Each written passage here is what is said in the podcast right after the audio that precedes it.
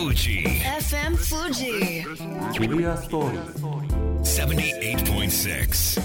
and 83.0. 時刻は午後6時20分を回りました。FM 富士をお聞きの皆さんこんばんは。フォトジャーナリストの佐藤圭です僕はあのフォトジャーナリストとしてですねあの海外の取材特にイラクとかシリアとか紛争地であったりアフリカの、えー貧困地域の社会問題などの取材をしてるんですけれどもその社会問題そのものにこう関心があるというよりもそこに住んでいる人々がその困難に、えーぶち当たった時にその困難をどのようにして乗り越えていくのかそういった人の心のですね復興に向かっていく闇の中から光を目指していく力というものに見せられて、えー世界のあちこちを取材しています。ただそんな世界の、えー取材を続けていても、えー一つ日本の中でとっても、えー気にかかっている問題が自死の問題なんですね、えーこれだけいろいろなものがあって経済的にも豊かだと言われている国でどうして自分の命を、えー軽んじてしまう人がいるのか生きていけないと思ってしまう人がいるのか、えーそういう人たちにですね少しでも希望を届けることができたらなということを考えながら、えー海外での取材を続けています、えーそんな僕佐藤圭がお届けするこの番組「Live Your Story」このタイトルは童話作家ミヒャエル・エンデが残した「大切なのはあなたの物語を見つけること」という言葉を引用したものです。今回も命の大切さを伝えるべくゲストを迎えてトークを行っていきます。2回目の今回も、えーお二人のゲストをお迎えしてお届けします。山梨学院大学の山田七重さんと渡辺瑠さんです。お二人は命を守るために活動する山梨県内の民間14団体による命を守る山梨県民運動推進会議の活動に参加し啓発グッズを作成。グッズの販売を通して命の大切さを考えるきっかけを提供しています、えー山田さん渡辺さん今日はよろしくお願いいたします。よろしくお願いします。で今日はですね、えーお二人の話を聞く前にですね少し去年僕があの携わらせていただいた活動の話をしたいと思うんですけれども、えー昨年も、えーこの運動に、えー携わらせていただいて山梨県で写真展と講演を行ったんですね。で僕自身あの海外の取材を届けることが非常に多いんですけれども実は東日本大震災で、えー実家が岩手だったもので、えー津波で町が壊滅して母を失っています。でそういった死別の中から僕自身が感じてきたことっていうのを伝えさせていただいたんですけれどもどうしてもこう自死とかあとは身内との死別みたいな話をすると重くてこう苦しくてなかなか皆さんこう耳を傾けるのも難しいんじゃないのかなと思ってたんですけれども山梨でお話しさせていただいた時には皆さんが本当にこう真摯に耳を傾けてくださって自分自身のその悲しい経験っていうものも今の自分の人生の中ではとっても大きな宝物になってるよ。すごく温かい、言葉を、いただくことができました。なのであの今日お二人にですねこれから活動をいろいろ聞いていきますけれども命を大切にする。この活動。えーそれはこう何か日常の中で命を考えると重いよね硬いよねとかギューって硬くなるっていうよりももっとこう柔らかく日常を照らしていくような活動につながってるんじゃないのかなと思っていますが、えーでは早速お話を聞いていきたいと思っています、えーちょっと緊張している様子がありますが、えーお二人とも非常にあの仲がいい同じ大学で同じ学部の、えー同級生ということで、えーにこやかに今日も進めていけたらなと思いますが、えー今年は一体どういった活動をされていたのでしょうか？そうですね、はいえっと、昨年まではハンカチやクリアボトルなどを作成していたんですけど、今年はトートバッグを作成しました、はい。えっと、トートバッグにした理由なんですけど昨年までのハンカチやクリアボトルだと使用時に手で文字が隠れちゃって啓発化効果が弱いなっていうことで、えっと、学生たちで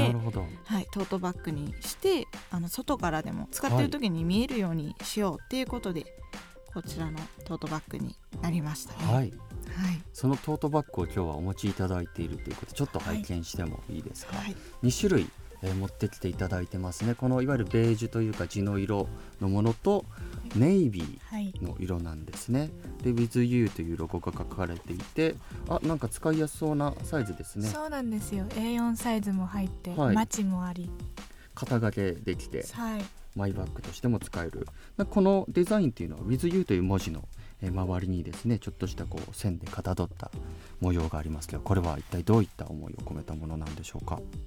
これはですねあの自死をはい。選ぼうとしている人と、その人を支える人っていうストーリーをイメージしておりまして、はい。その文字の下に書かれている線っていうのうん。を心拍数を表しています。あー。はい、ちょっと波打ったような線がこう With You っていう文字の下に横に走ってるんですけれども、これがその心拍数ということなんですね。はい、そうなんですよ。す。でこの U と交わることではい、荒ぶっていた心拍数が落ち着いて一人じゃないっていうことがわかるっていうストーリーになってます。このデザインとかこのトートバッグそのものは皆さんでこうアイデアを出されはいて作られたんですか？私とるいちゃんがもう何時間もかけて作ったものですはい。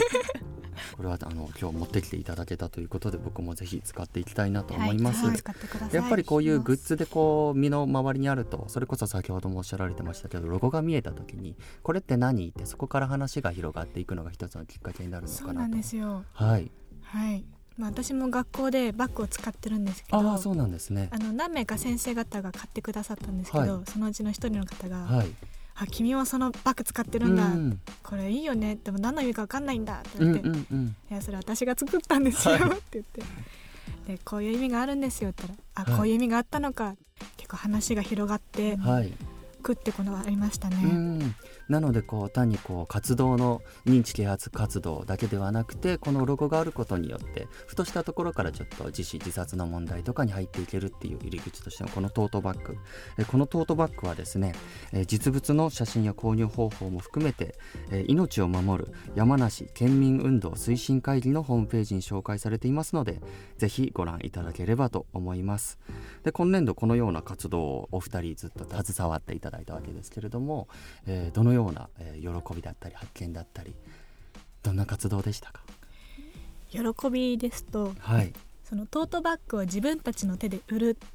ていう時に、はい。こうあこれ君たちが作ったのすごいねって言って、でもう多分私たちくらいの年の方で自死はい。の問題に関わってる人っていうのが少ないらしくて、うんなんかもっと頑張ってって山梨県みんなでよくしようよっていう言葉をいただけると、とても嬉しいなって感じますね。渡辺さんはどうですか？あの学園祭でこのトートバッグを出展したんですけど、うんその時にあの自分たちの同級生だったり活動をまず知ってもらえたっていうのがすごい嬉しかったですね。うんあんまりやっぱり認知されていなくて、はい。でも身近な人たちからあこういう活動をやっているんだうん。って知ってもらうことによってやっぱり全体的に低下数が低下していけばいいなってすごい思ってます。はい今お話にあったようになかなかこう同世代の中で自死の話をできなかったりだったり認知啓発がないということでそんなにこう関心を持つ、えー年代でもなかなかないんじゃないのかなと思うんですけれども何か自身の中でこれまで、えー例えば生きることが息苦しいなとか何かそういった経験とかっていうのはあったりしましたか？ありましたね。やっぱり高校生ぐらいの時とかははい。やっぱりこう将来の不安だったり、うん。過ごしてる環境が学校だけとかになっちゃうと視野が狭まったりするじゃないですか、うんうん。だからどうしても見える世界ってのがちっちゃくなっちゃうってのもあって、あのすごいすぐにちょっとうつうつした状態になっちゃったり、あとはやっぱりすごい友人関係が難しい時期だなって今でもすごい思っていて、はいそういうのでやっぱりごたごたした時とかは、うん。もう本当に嫌だなってもう。ん。う生きてたくないなって思っちゃった時はありますね。うん。はい。山田さんはどうですか？まあ私の自分の反抗期と母親の更年期が重なった時はうん。本当に最悪で、もう家にも帰りたくなくて、うん。うんもう勝手にアルバイトを始めて、家に帰らない状態を作って、はい。それがもうプラスで母親を怒らせてしまってっていう、そういう悪循環の中でもうこの生活嫌だと嫌だってなった時はありましたね。あの昨年公表された自殺対策白書っていういわゆるこうデータが載っている本があるんですけれども、まあ、それによると日本における10歳から39歳いわゆるこう若い年代の死因の順位の1位が自殺となっている。であの国際的にも15歳から34歳の死因の1位が自殺となっている中ではですね先進国の中日本だけであるっていうのが、まあ、かなり特殊な状況なんじゃないのかなと思うんですけれども、え僕はあの各地世界各地を、え取材している中で例えばアフリカの南部のザンビア共和国っていうところはですねものすごく経済的にはレベルの低いところで田舎に行くといわゆるガスも水道もないような生活をしてるんですけれども自殺をする方っていうのがほぼいなかったんですね。人とのつながりであったりどこかしこに居場所があったっていう環境の中で自殺をする方が少なかったんですけれども最近こう経済がどんどんどんどん発達してきて都市化が進んだら途端にこう自殺者数が増えてきたっていうことがありましてなんかお二人が経験されたことってもしかしたらこうお二人だけの問題ではなくてこの社会全体で何かこう息苦しいことがあった時に自分の居場所が見いだせないっていう問題とすごくつながってるんじゃないのかなっていうふうに、えー、思います。であのいわゆる友人たちとの間でなかなかこう自殺自死の話とか心の問題ってする機会がないと思うんですけれどもそうやって自分自身の心がギュッて苦しくなった時とかっていうのはどういった方に相談したりとか友人と話をしたりされますか？もう息苦しくなったら私は音楽を聴きます。ああなるほど、はい、であのよく聴く曲の中で、はい、歌詞にこうなんとなく過ごしているこの1秒間、うん、この一瞬は誰かが生きたかった1秒間一瞬だよっていう歌詞があるんですけどそれを聞くたびに、はい、あ生きたくても生きれない事故やその災害で亡くなってしまった人もいるのに、うん、私はなんでこんなことを考えてるんだろうなっていうふうに考えて、うん、もっと頑張ろう。もなんかもう毎日楽しもうっていうふうにシフトチェンジすることができますね、うん、奮い立たせてくれる大切な作品がある、はい、あります。渡辺さんはどうですか？私はやっぱり友人に相談したり、はい、あとは自分なりのそういう溜め込んじゃったもののストレス発散方法で、うん、私は絵を描くのがすごい好きなので、そういうなんかどんよりした暗い気持ちとかを全部絵に吐き出しちゃうと、はい、書き終わった後にあすっきりしたなって、うん、なりますよ。すっきりしたって、はい、したってなって。はい、自分なりに何かこう消化するものを持ってる、はい、っていうことです、ね、書いてる時は本当に、はい、結構細かいのを書いたりするので、うん、もう書いてる時って本当に無心になれるんですよ。うん、で無心になった後にこう出来上がった自分の作品見てなんかあ自分すごいわっていう、うん、っていうもう自画自賛をしまくってあもう自分こんなすごいんだから、はい、なんか変なことを考えてたらもったいないわって思って、うん、もう、うん、大体乗り切ってます、はい、何かその表現が自分なりの自尊心をこう育んでくれるものになってるんですね、はい、このすごい仲がいいお二人っていうのがもう二人の声からも多分皆さんにも伝わってると思うんですけどお二人の間でも何かこう命に関すること話したりすることってあるんですか？特にこういった活動を通すともしかしたらところどころでディスカッションしたりっていうこともあるのかもしれないですけれど。あからさまに自身の話であったり、はいうん、そういうことは話さないですね、うんうん、なんかやっぱ避けちゃうちゃう。っていうのがあるね、だからなんかその話をするとこっちまでちょっと暗くなってしまって、うん、マイナスの方に行ってしまうっていう考えがやっぱどうしてもあるので、うん、フラットに話せる内容じゃないから、